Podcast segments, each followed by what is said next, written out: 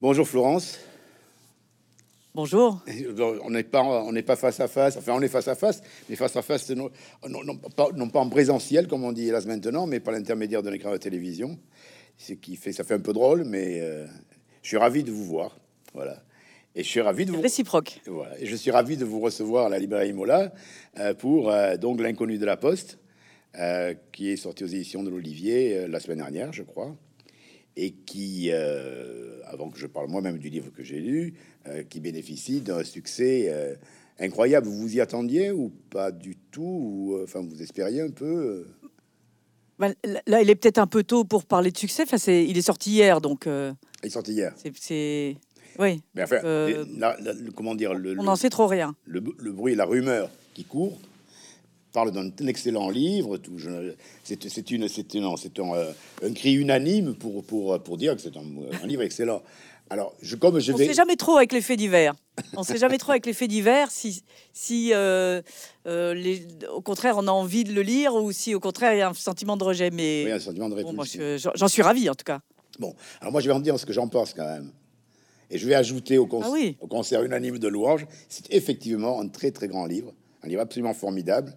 Euh, naturellement, l'histoire dont nous, que nous allons évoquer immédiatement est une, une, histoire euh, plus que surprenante. C'est une histoire inouïe comme on en rencontre peu. Mais au-delà, et ce que je voulais dire avant toute chose, parce que comme c'est pas vous qui, allez le dire, c'est moi qui vais le dire, euh, c'est un, un, un chef-d'œuvre d'écriture, d'écriture spécifique à ce type de, de, de, genre littéraire et que vous avez magistralement réussi. Alors, il faut qu'on se voit plus souvent. je pense que je le souhaite, je le souhaite, Florence. Mais euh, si je dis ça, je le pense du fond du cœur, d'une part, et puis d'autre part, je sais pertinemment, un peu par expérience, parce que comme vous, j'ai été journaliste, et que journaliste que vous êtes encore, moi je ne le suis plus, que en fait, sous l'apparence facilité, il y a une quantité de travail énorme qui donne à, ces, pages une fluidité et une aisance à lire, qui en fait découle derrière d'un énorme, énorme travail, et c'est un peu par là que je voulais commencer le commencer à aborder notre conversation. Alors avant toute chose, euh, racontez-nous un peu comment vous avez découvert Montréal-la-Cluse.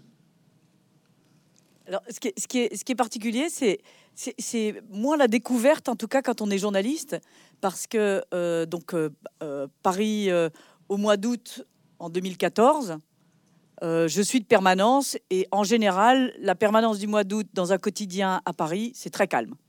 Et donc, il n'y a pas grand-chose à faire. Euh, on a plutôt les pieds sur le bureau, comme dans les feuilletons.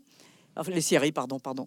Et euh, donc, j'attends. Et le téléphone sonne. Alors là, je décroche le téléphone. Incroyable. Et c'est euh, une, une, ancienne, enfin, une, une, fille qui fait des castings, une directrice de casting, qui me dit voilà, j'ai un bon ami, Gérald Thomasin, qui est accusé d'un meurtre. Il ne l'a pas commis, j'en suis sûr. Je ne connais pas grand-chose à la justice, mais je suis sûr qu'il est innocent. Et je me dis, bon, bah, de toute façon, il n'y a rien d'autre euh, aujourd'hui, et donc je vais m'intéresser à cette histoire. Et donc euh, là, c'est tout simplement un réflexe de journaliste quand, euh, voilà, quand on est de permanence, c'est aussi bête que ça. Le, plus étrange, c'est comment on y reste, comment on reste, j'ose pas dire englué, mais happé dans une histoire comme celle-là. Et, c'est là où les choses sont particulières, c'est-à-dire que j'arrive à Montréal-Lacluse, je vais voir de, de, quoi on retourne, et je tombe dans ce village de l'Ain euh, qui est euh, dans une, dans une vallée encaissée entre euh, les monts Jura, l'Ain, la Bourg-en-Bresse, enfin, et, les gens parlant très peu. Alors, c'est, ils le disent, hein, ils se présentent, bonjour, on est des taiseux. En général, ça s'arrête là. Et donc, c'est, voilà, compliqué, difficile de, de les faire raconter. Et en fait, à chaque fois que j'avançais un pas, au lieu de résoudre, vous allez voir mes qualités modestes d'enquêtrice, au lieu de résoudre un mystère, je tombais sur un autre. Et donc, c'est en fait ce chemin de mystère en mystère qui m'a attrapé. Mhm. Et qui a fait que je suis restée là. Voilà, Gérald Thomasin, voilà.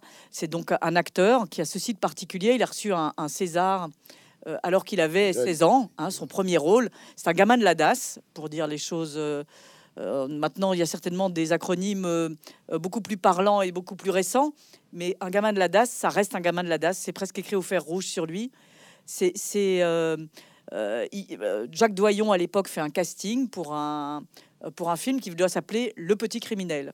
Et il cherche un gamin qui a fait un petit peu des bêtises dans sa vie.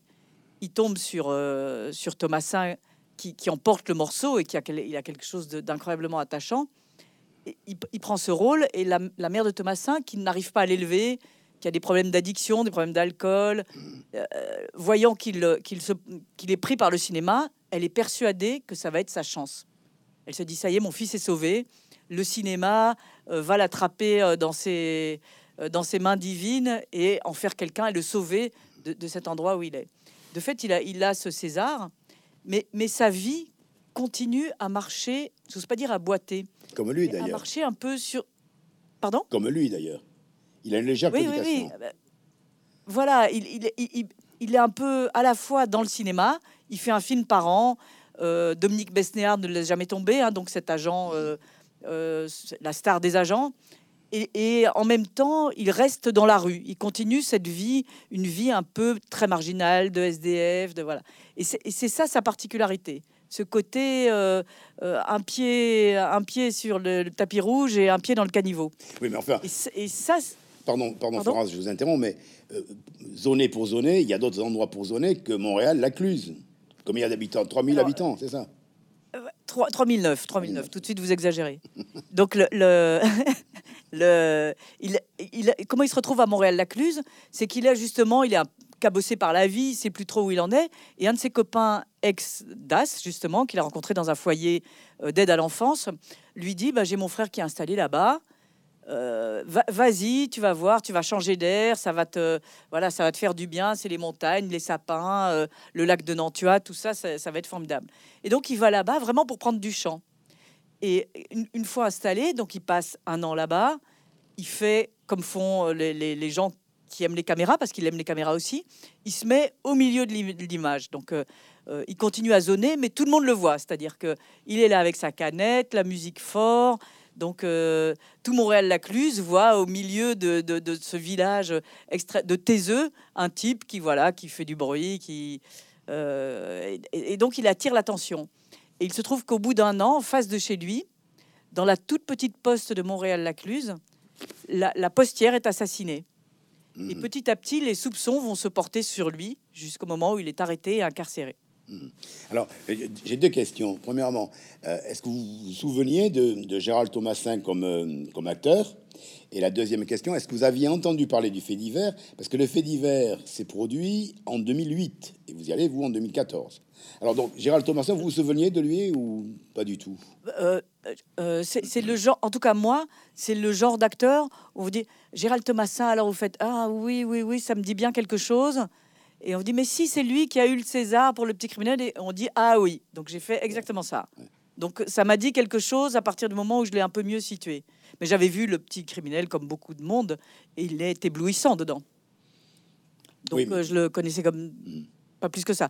Le fait divers à l'époque où il a eu lieu, effectivement en 2008, euh, j'en avais entendu parler un peu, c'est-à-dire qu'une postière assassinée dans une poste pour la recette de cette, de cette poste, ça reste un fait important euh, dans un pays comme la France.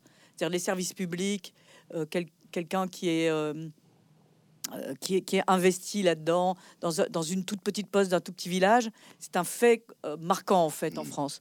Donc je, je m'en ai, je, je, l'avais noté à l'époque, pas de quoi aller à Montréal en tout cas. Mmh.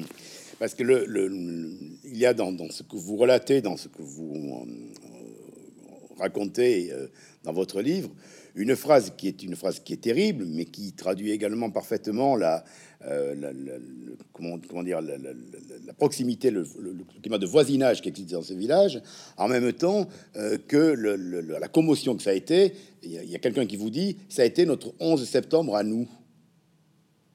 Oui, c'est vrai que Catherine Burgot, qui est le nom de cette postière, la victime euh, mhm. euh, d'un meurtre terrible, hein, elle, est, assassinée à 8 heures du matin de 28 coups de couteau, donc c'est quelque chose euh, d'effrayant, d'extrêmement brutal. Est, est, une, ce qu'on ce qu'ils appellent là-bas, et ce que, ce se comprend très bien, une enfant du pays. Donc c'est euh, elle est née là, son père était, avait un poste important à la mairie de Montréal, c'est une famille de notables, euh, donc, et en plus, elle a cette particularité que c'est une très belle femme. Et donc, le, euh, les gens de la poste de, de l'agence régionale ont l'habitude de dire dans cette petite poste de ce petit village, une personne sur deux vient pour Catherine Burgot. Et c'est vrai qu'elle a quelque chose de... Elle est séduisante, les, gens entrent, elle est, charmante, elle va porter l'argent aux, personnes âgées chez elle. Enfin, c'est vraiment la postière de, la, postière du village. Donc elle a un rôle tout à fait central. Mmh. Alors, le... plus, cette poste a été maintenue pour le maintien des, services publics en zone rurale. Enfin, il y a toute une histoire autour de ça aussi. Alors, ce qu'il faut préciser, c'est une poste minuscule. Je crois qu'elle fait 25 mètres carrés. Euh, on l'appelle à peu près. On l'appelle la maison de poupée. Enfin, les habitants la surnomment la maison de poupée. Euh, et Catherine Burgot en a fait un peu son, euh, son petit lieu de dinette d'une certaine façon. Elle, ses, ses amis d'adolescence, d'adolescente viennent toujours la voir. Elles prennent le café ensemble tous les matins sous le regard de la population, parce que c'est un minuscule, c'est un minuscule village, c'est un bourg avec des, rues très étroites, des espèces de venelles. Et, enfin, j'imagine, hein, à travers la description. Oui, bien sûr, c'est ça, c'est tout à fait ça. Ça veut dire que vous avez fait une très bonne description, alors voilà. Parce que personnellement, je ne connais pas Morel-Lacluse. Hein. quelle, erreur, quelle erreur.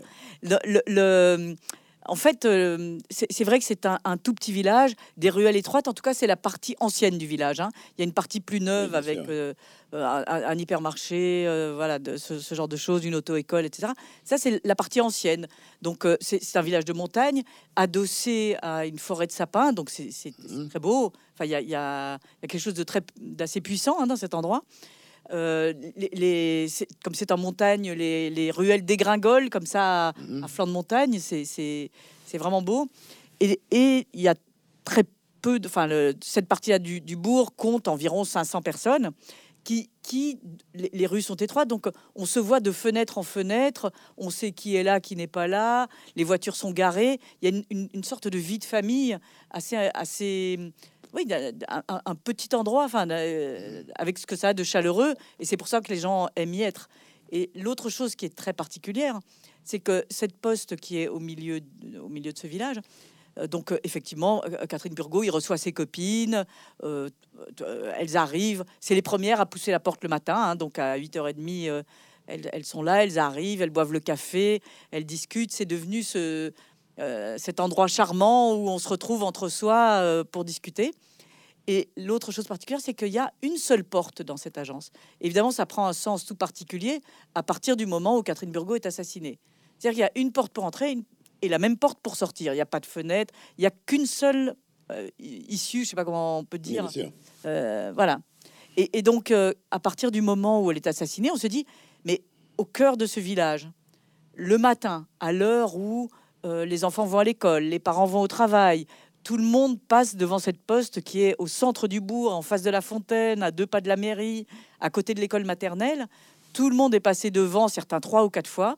Comment on n'a pas vu quelqu'un qui rentrait et qui en est ressorti couvert de sang? Et, c'est, cette énigme euh, va peser de tout son poids sur ce village où les gens se disent mais c'est pas possible, c'est l'un d'entre nous, c'est forcément quelqu'un qu'on connaît qui savait qu'il y avait cette petite poste là sans aucune sécurité. Hmm. Et, ça, ça donne évidemment à ce meurtre quelque chose de, de, de, très pesant dans un huis clos. Hmm. C'est-à-dire on se dit qui c'est lequel de ces immeubles? D'autant que c'est comme ça qu'on D'autant que Gérald Thomasin, Gérald Thomasin euh, à son, son logis, enfin son logement, qui s'appelle La Grotte, qui est en, en, sous-bassement d'une certaine façon, d'une maison... Euh, souplex, comme on dit aujourd'hui. En souplex, exactement. Agent immobilier, vous aussi. Et juste en face de la poste. Exactement. Donc on se dit, c'est quelqu'un de, de, ce village, quelqu'un qui sait que cette poste est là, quelqu'un qui sait à quelle heure elle ouvre. le meurtre a lieu à l'heure d'ouverture. Donc euh, la, fille de Catherine Burgot vient de sortir de la poste, donc c'est bien quelqu'un qui a vu euh, qu'elle était seule à ce moment-là, et donc qui ça peut être? Et, Gérald Thomasin habite juste en face. Et quand je dis juste en face, c'est euh, à deux mètres. C'est une, rue étroite, il y a à peine de trottoir. Donc vraiment, c'est la personne qui habite en face. Et donc évidemment, avec ce profil très particulier qui est le sien, les soupçons se tournent assez vite sur lui, en fait.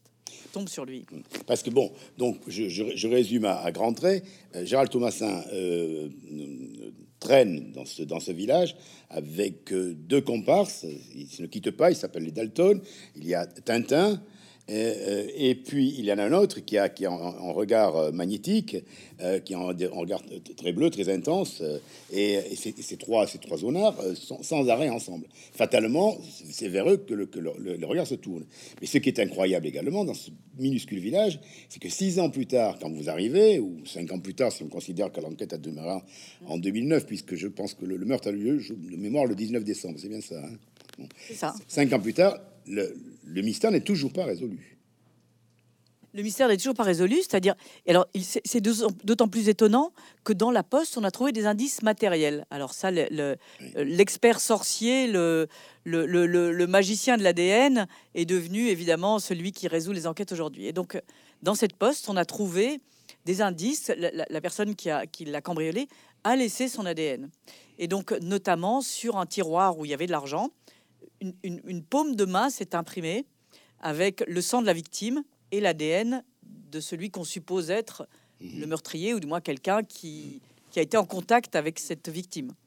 Et donc euh, on se dit bon ben voilà, le, il n'y a plus qu'à, il n'y a plus qu'à faire matcher l'ADN. Et le, temps passe, cinq ans passent en effet. On, prend l'ADN de, de, plus de 350 personnes, donc c'est euh, tout le monde est testé, enfin tous ceux qui gravitent autour, Thomasin comme les autres, ça n'est pas son ADN. Et donc, au bout d'un moment, on se dit, bon, ben, ça ne va pas être lui. Et en fait, mmh. l'affaire rebondit cinq ans plus tard. Il est arrêté cinq ans plus tard parce que euh, à un moment, il appelle son frère et dit, voilà, c'est forcément moi, je n'en peux plus, il faut que, voilà, il faut que ça s'arrête et, mmh. c'est moi qui l'ai tué. Il est arrêté là-dessus. Et c'est à ce moment-là que vous, donc, vous prenez connaissance de l'histoire, et c'est à ce moment-là que, que vous, vous, commencez votre enquête. Alors, est-ce que vous avez fait un papier pour Le Monde d'abord? Ah, bah, je, reconnais le rédacteur en chef euh, en vous là. Vous allez me demander bientôt quelle longueur et si je l'ai remis à l'heure. Euh, oui, les deux, les deux en général. Bon, parfait. Donc, alors, j'ai fait un papier pour le magazine du Monde M. Pour M, oui. Et euh, c'est vrai. Quand, on fait un, article pour un journal, en particulier sur un fait divers, la particularité, c'est qu'on vous le dit dès l'école de journalisme d'ailleurs, il faut un angle. Donc il faut euh, un seul fil est déjà beaucoup. Et donc, euh, c'est ce que j'ai fait. Et l'envie de faire un livre était de dire, mais il y a plusieurs fils. Et, ce que ce que j'avais envie de raconter euh, et qu'on peut plus difficilement faire dans un journal, c'est de raconter cette histoire vue par Thomasin, vue par ses deux copains, vue par le père de la victime, vue par le village, vue par les amis de Catherine Burgot. Et donc, cette façon d'essayer de suivre plusieurs fils et de les nouer, euh, ne peut se faire, en tout cas euh, de manière euh, à, mon goût, que dans un livre. Et c'est pour mm. ça que j'ai voulu faire ce livre. Oui. Donc, vous voyez, c'était pas. Oui, c'est C'était donc pas le rédacteur, enfin l'ancien rédacteur en chef qui, qui, vous en parlait. C'est que justement, il y a, y a c'est passionnant d'ailleurs. Il y a toujours un élément déclencheur quand on écrit en, long papier et qu'on est confronté à ce genre de d'histoire qui, sont, qui est une histoire mystérieuse où on a envie d'avoir un prolongement parce que c'est d'une certaine manière. On veut savoir. C'est l'histoire sans fin. Voilà. Exactement. D'une part, et puis d'autre part, et ce qui est beaucoup plus important euh, vous concernant, c'est que euh, cette enquête vous a laissé un peu sur votre fin, j'imagine, au début. Complètement. Mhm. C'est-à-dire, c'est-à-dire, on, essaie, et, c'est ça le danger du fait divers en quotidien. En fait, je travaille au Monde, qui est un quotidien, et c'est vrai qu'en quotidien, c'est un secteur extrêmement concurrentiel, le fait divers. Et donc tout le monde est là à essayer de sortir la dernière information. En général, on se prend les pieds dans le tapis à un moment ou l'autre. Et c'est vrai qu'avoir du temps pour traiter un fait divers, c'est un facteur euh, euh, vraiment très agréable pour un journaliste parce que il, sait qu'il va pouvoir euh, naviguer dans des, dans des eaux plus sûres en fait. Alors, ne pas se tromper, ne pas courir derrière. Euh, bah, tous ceux qui ont suivi des affaires très médiatiques, l'affaire Daval, l'affaire Grégory, l'affaire, peu importe, Dominici, euh, le savent. C'est-à-dire qu'un jour, on dit une chose, le lendemain, c'est. Euh, voilà, c'en est une autre. Alors, parce que ce que je voudrais surtout ne, pas laisser imaginer au, futur lecteur, enfin, je le souhaite, de, votre livre, c'est que il s'agirait simplement d'un livre qui parle d'un fait divers. Parce que, bien sûr, il y a un meurtre, bien sûr, il y a un drame, bien sûr, il y a une énigme ce qui est quand même le triptyque essentiel pour, pour, pour avoir euh, ce qu'on qu'on appelle généralement euh, une très bonne histoire. Mais au-delà de ça, et ce qui est passionnant justement dans, dans l'inconnu de la Poste, c'est que vous racontez autre chose. Vous racontez également un coin de France, qui est la France, cette France euh, qu'on dit périphérique, certains qui, ont été parfois nommés périphériques, qu'on connaît mal finalement, qu'on connaît peu, et surtout vous assez central finalement. Euh, absolument. sa manière, c'est un village comme il y en a plein. Enfin, je veux dire, beaucoup, beaucoup, beaucoup plus de gens s'y reconnaîtront que si on parlait de Paris finalement. Mais je suis entièrement d'accord avec, avec cette analyse-là. Mais surtout. Pas vous que je vais. non. Mais surtout, ce que vous racontez, c'est également en creux, euh, 50 ans de la société française. Parce que mm. euh, ce fut une vallée rurale, essentiellement rurale. Ensuite, ça a été une vallée qui a découvert la petite industrie, et qui, qui est absolument incroyable. Moi, j'ai découvert, j'ignorais totalement Pourtant, Dieu sait que j'ai entendu parler d'Oyonnax grâce au rugby, mais j'ignorais totalement que ah, dans cette vallée-là, il y avait cette, ces, petites entreprises qui sont un fleuron. La Plastique Vallée, ça s'appelle, ouais. Du plastique français. Alors, c'est voilà, c'est non seulement des, petites entreprises, mais c'est le premier pôle européen, européen euh, de l'industrie du plastique. Donc, c'est vraiment un pôle, alors comme on dit aujourd'hui euh, rapidement un pôle d'excellence. Enfin, c'est vraiment l'endroit où, où, en Europe euh, se font les choses en, plastique, enfin en matière plastique. Donc, donc c'est, alors moi j'ignorais absolument ça aussi. C'est le, le, le, euh, le, premier département français au niveau de l'industrie. Enfin, c'est, c'est et, on ne le sait absolument pas. Alors je vous dis, tes œufs ils le sont, tes œufs ils le restent. Donc non, mais c'est, je vous dis, quand, j'ai commencé à comprendre là où j'étais, c'est-à-dire cet endroit d'industrie, etc., je me suis dit, tiens, je vais, dépouillons les thèses universitaires qui vont me raconter tout ça. Eh bien, il n'y en a pas.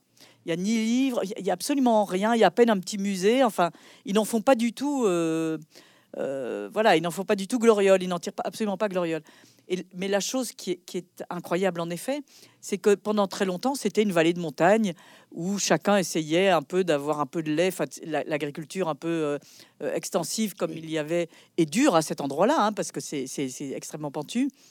Et donc, euh, quand, le plastique est arrivé, les gens ont eu cet esprit d'entreprise qui a fait qu'ils se sont tous lancés là-dedans. Et donc, on a mis qui dans sa grange, qui dans son garage, certains dans leur salon, ont mis deux ou trois pièces à injecter le plastique pour fabriquer euh, les gadgets de pif notamment, ou les, les, bonus, euh, les, cadeaux bonus, toutes les petites choses. qu'on Oui. Et, donc, il y, a eu cette espèce d'élan. Et un élu local me racontait, et je trouvais ça assez émouvant. Il disait bah, Pourquoi à d'autres endroits, ils ont bien eu la ruée vers l'or, on a le droit d'avoir la ruée vers le plastique donc eux, c'est et, ils l'ont vécu comme le Far West, enfin comme c'est le Far West au sens où une conquête vers euh, vers quelque chose. Et disait, si on n'avait pas eu ça, donc tout le monde a abandonné la charrue pour l'usine, bien sûr. Et, il le disait, il disait, si on n'avait pas eu ça, on serait devenu la Creuse, voire pire. Donc les, les Creusois apprécieront. Mais, en tout cas, il y, a ce, ce côté-là de s'être dit, ça y est, on s'en est sorti, quoi. Enfin, tout le monde et ça reste un endroit d'industrie avec de l'emploi. Euh, enfin, il y a eu des vagues d'émigration, donc des Italiens, euh, des Turcs, et aujourd'hui, incroyablement, beaucoup de ch'tis qui viennent chercher du travail là, qui viennent, qui, qui à l'époque, les derniers temps où j'y suis allé, dormaient dans leur voiture sur les parkings en attendant de voir s'ils allaient être embauchés. Donc ça reste un endroit d'embauche. Alors, ce que je voudrais, je voudrais également que nous évoquions une autre chose, c'est-à-dire que euh, pour, arriver à finalement à rendre compte d'une certaine réalité, vous êtes obligé également de, passer beaucoup par, euh, enfin, je voudrais pas euh, paraphraser Arletty, mais, mais par, l'atmosphère. Et cette atmosphère, elle est à la fois extrêmement pesante et à la fois extrêmement chaleureuse. On sent qu'il y a une, qu'il y a une, vraie fraternité de, de, de cœur et d'âme dans cette vallée. Mais il y a un passage qu'à titre personnel, je trouve euh, vraiment admirable, qui est absolument formidable, c'est quand vous racontez, vous découvrez avec les, trois, les, trois euh, euh, la ferme des Merciers de Beauregard, qui était le dernier, la dernière famille qui a vécu l'agriculture. Alors c'est très particulier, c'est-à-dire que euh, Thomasin, donc cet acteur, en arrivant, euh, commence à regarder dans le village qui pourrait partager une canette avec lui. Enfin, il, est, il regarde un petit peu et il tombe sur, sur deux gaillards, l'un s'appelant Tintin, l'autre Rambouille, qui deviennent un peu ses copains de virée. Et alors, euh, ils, se prennent dans le village, ils vont à Lidl acheter des bières, on partage euh, une saucisse froide, enfin bon, tout ça, on fait, on fait une vie un peu comme ça marginale. Et à certains moments, ils se disent, bah, on, va marcher. Il y en a un qui est originaire de ce village, le seul, et, qui leur montre un peu les chemins, les chemins détournés, le, tour du lac, etc. Qui dit mais là-haut il y a une ferme, les, agriculteurs viennent d'en partir, une ferme abandonnée, et on va aller là et on va être bien et on va s'allonger sur un matelas. Et donc ils, montent dans cette ferme. Et en effet, euh, en 2008, les Merciers de Beauregard viennent de quitter cette ferme. Ont été, ils n'avaient plus la force. Ils étaient trois. Alors c'est deux frères, une sœur qui sont trop âgés pour l'exploiter et qui sont les derniers à ne pas avoir euh, lâché les champs et continuer à, exploiter leur terre sans rien demander à personne. Ils ne demandaient même pas les subventions européennes, rien. Et donc, euh, c'est, ils vivaient comme des reclus au point ils sont devenus une légende du village. Et donc, les trois se rejoignent dans cette, ferme-là. Alors, je, vais, je vais rester une minute sur cette, cette histoire-là parce qu'elle va euh, euh, introduire la question qui suit. Mais ce que je veux d'abord, il y, a un passage qui est absolument euh, incroyable. C'est ces trois, ces deux frères et cette sœur intriguent tellement le village qu'un jour, il y a une délégation du village. Je résume à, grand trait, et malheureusement avec moins de talent que vous l'avez écrit. C'est une délégation du village qui monte jusqu'à la ferme et qui dit on veut voir cette sœur qu'on ne voit jamais parce qu'ils en fait, sont persuadés qu'ils l'ont mangée, quoi et elle apparaît. C'est exactement ça. Comme une princesse. C'est-à-dire qu'en en fait, ce qui se passe, c'est qu'ils vivent en reclus et sont barricadés dans cette ferme. Donc c'est une ferme qui est en altitude, qui est un peu en dehors du village. Euh, pour y aller à pied, il faut euh, une bonne heure. Ah, quand même. En voiture, c'est évidemment plus rapide. Elle, elle est isolée.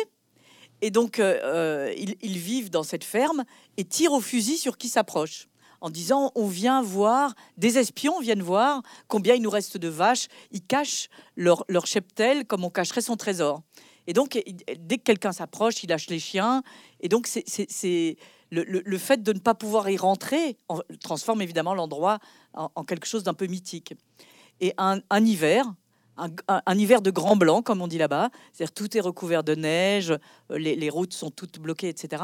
Les gamins du village disent bah, les, merciers de Beauregard, dans cette ferme isolée, n'avaient plus rien à manger et ont mangé leur sœur. Donc il y a deux frères et une sœur. Et l'affaire prend tellement d'ampleur que finalement le village dit, bah, si ça se trouve, enfin il y a comme ça un petit mouvement et une délégation de, quelqu'un de la mairie, le curé, euh, un agriculteur monte, chemine comme ça pour aller vers cette ferme, voir si la sœur est toujours vivante. Et, c'est vrai que cette scène est restée une scène forte dans ce village que tout le monde se raconte. Et donc, on pense voir cette, cette, cette femme, cette sœur qui, qui, on pense voir euh, quelqu'un vivant reclus, euh, mal habillé, enfin voilà, comme on imagine des ermites en réalité. Et ce n'est pas du tout ce qui apparaît. Alors, je, vous, je ne vous dis pas l'apparition de la sœur, mais, mais ça n'est pas ce qu'on pense. Très bien. Alors, si je vous posais, si je voulais qu'on parle un peu de, ce, de, de, cette scène que vous sortez, qui n'appartient pas finalement au corps du récit, c'est que euh, je parlais de travail tout à l'heure. J'imagine, je, je, ne veux pas laisser imaginer qu'il s'agit de labeur, c'est au contraire. Mais vous avez dû, pour écrire cette histoire-là, euh, avoir à peu près deux valises de notes. C'est pas possible sinon. Ah non, beaucoup plus. Beaucoup plus. Quatre valises. Non. c'est énorme. J'ai un pan entier de mon, bureau qui, est, qui sont des dossiers de ça. C'est-à-dire que, en, fait, euh, euh, j'aime beaucoup les, écrivains américains, etc., et, les, journalistes américains. Et vous savez, quand ils font des bios, vous m'en avez vous-même fait lire quelques-unes de formidables de bios de, euh, Nick Tosh ou de voilà, peu importe. Et donc, ils vont, ils vont vous faire une bio de, je dis n'importe quoi, Sinatra, Dieu sait qui. Et chaque tiroir, ils vont l'ouvrir les uns après les autres, les dépouiller à la manière des greffiers. Et j'adore ça quand je les lis. Et donc, ils vont dire, bon, Sinatra, d'où il est venu en Italie, dans quelle rue il habite, qu'est-ce qu'il mange. Alors, il y a l'histoire de toute la pizzeria où il mange. Enfin bon. Donc, ils, font ça avec un, scrupule et une, minutie incroyable. Et donc, je m'étais dit, ben, je vais faire comme eux, ça va être formidable. Et donc, j'ai consciencieusement ouvert tous les tiroirs. Et en fait, les, euh, voilà, je ne suis pas américaine, j'ai pas ce talent-là en tout cas. Et, j'ai fait des enquêtes énormes sur des choses qui, que finalement je n'ai pas du tout utilisées. Par exemple, euh, c'est une région de, un haut lieu de la résistance, ce, coin-là, la résistance pendant la deuxième guerre mondiale. Et une des, personnes me dit oui, euh, l'ambiance qu'il y avait à l'époque dans le village, parce qu'on avait tous peur, on s'est dit bah, si ça se trouve, on a tué Catherine Burgot, donc un serial killer peut-être Rhodes. Donc il y, a eu comme ça. Elle disait la seule ambiance que ça nous rappelait, c'était la guerre, la deuxième guerre mondiale. Et donc je me dis deuxième guerre mondiale à l'américaine, voyons voir la résistance, les machins, bon, tout ça. Et en fait, euh, je, ne l'ai pas utilisé parce que ça me semblait euh, faire dévier le, récit, si vous voulez. Et donc en fait, euh, la première version du livre que vous avez entre les mains faisait trois à quatre fois plus. Et, mon, le principe, mon principal boulot était de couper après. Que vous avez pratiqué exactement comme, comme pour le montage d'un film, c'est à peu près ça. Exactement, c'est exactement ça. Écoutez, bravo pour le, pour le résultat final, parce que c'est, je le répète, c'est vraiment, c'est, vraiment, c'est vraiment. Reine de la coupe. Ah, mais écoutez, peut-être. c'est un, un livre qui est maîtrisé de, bout en bout. Et alors, donc, ce, ces détails, et même les détails d'une certaine façon que vous ne mentionnez pas, nourrissent extrêmement la, trame du livre et en donnent tout à fait sa consistance en dehors, de la, en, dehors du mystère. Mm. Et par ailleurs, je voudrais évoquer autre chose.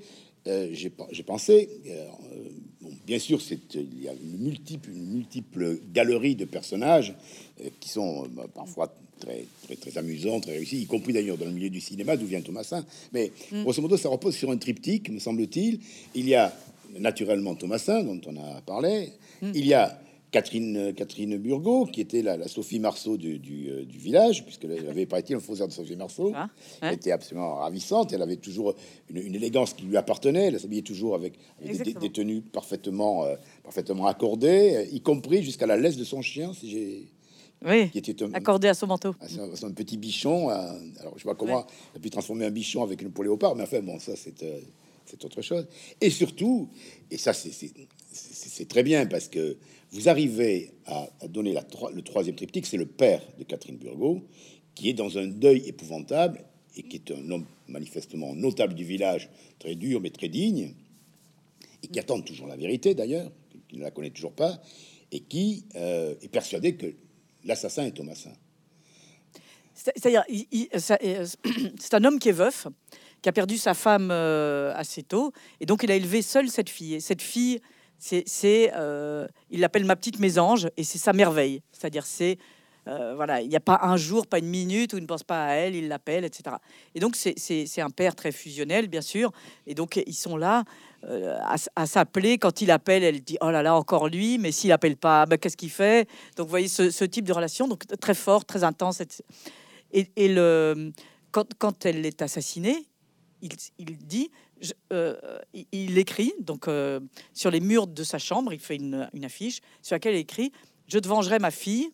C'est pas beau la vengeance, mais ça me tient.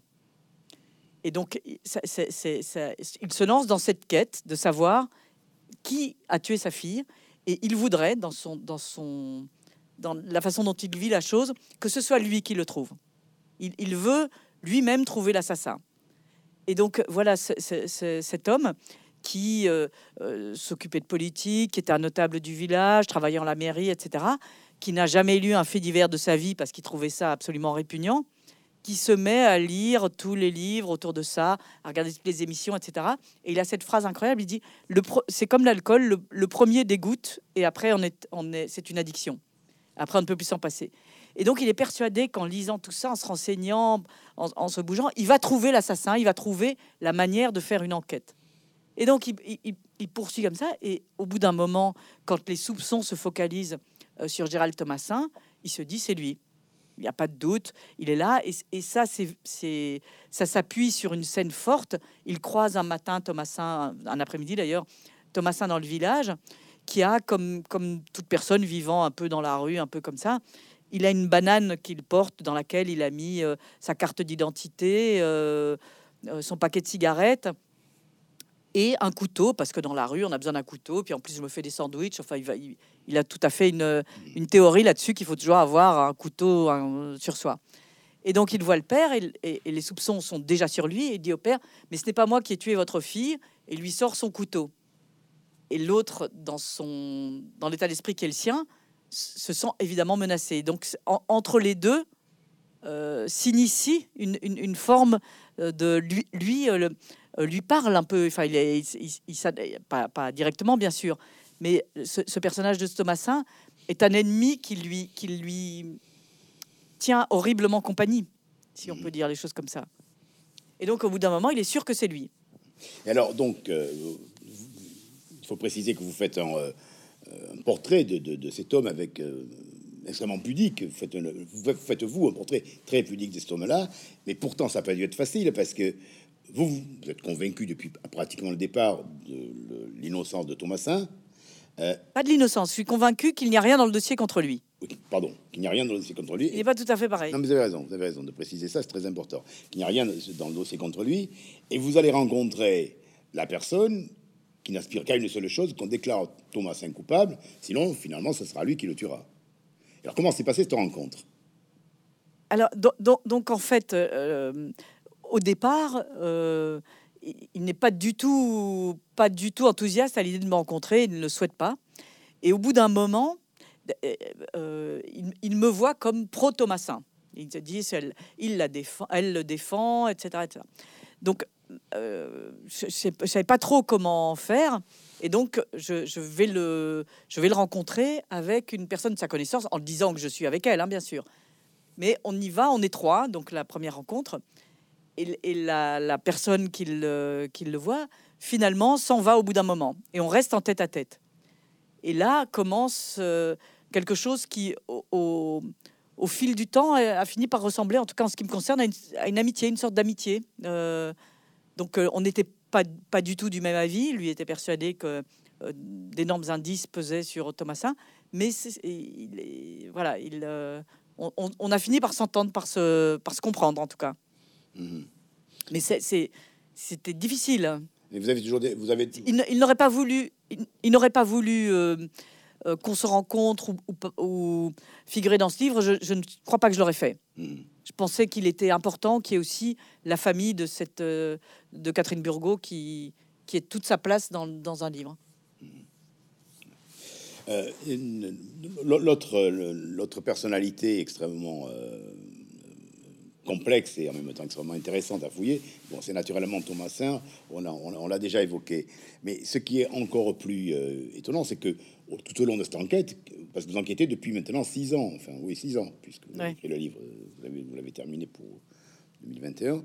Euh, vous avez, les rapports que vous avez eus avec les personnes que vous alliez, que vous interviewez, que vous interrogiez, ont fini par changer. Et vous avez bien sûr lié sympathie avec Thomasin également, puisque avec voilà avec Monsieur Burgot, avec Thomasin, avec d'autres personnes du village, bien sûr.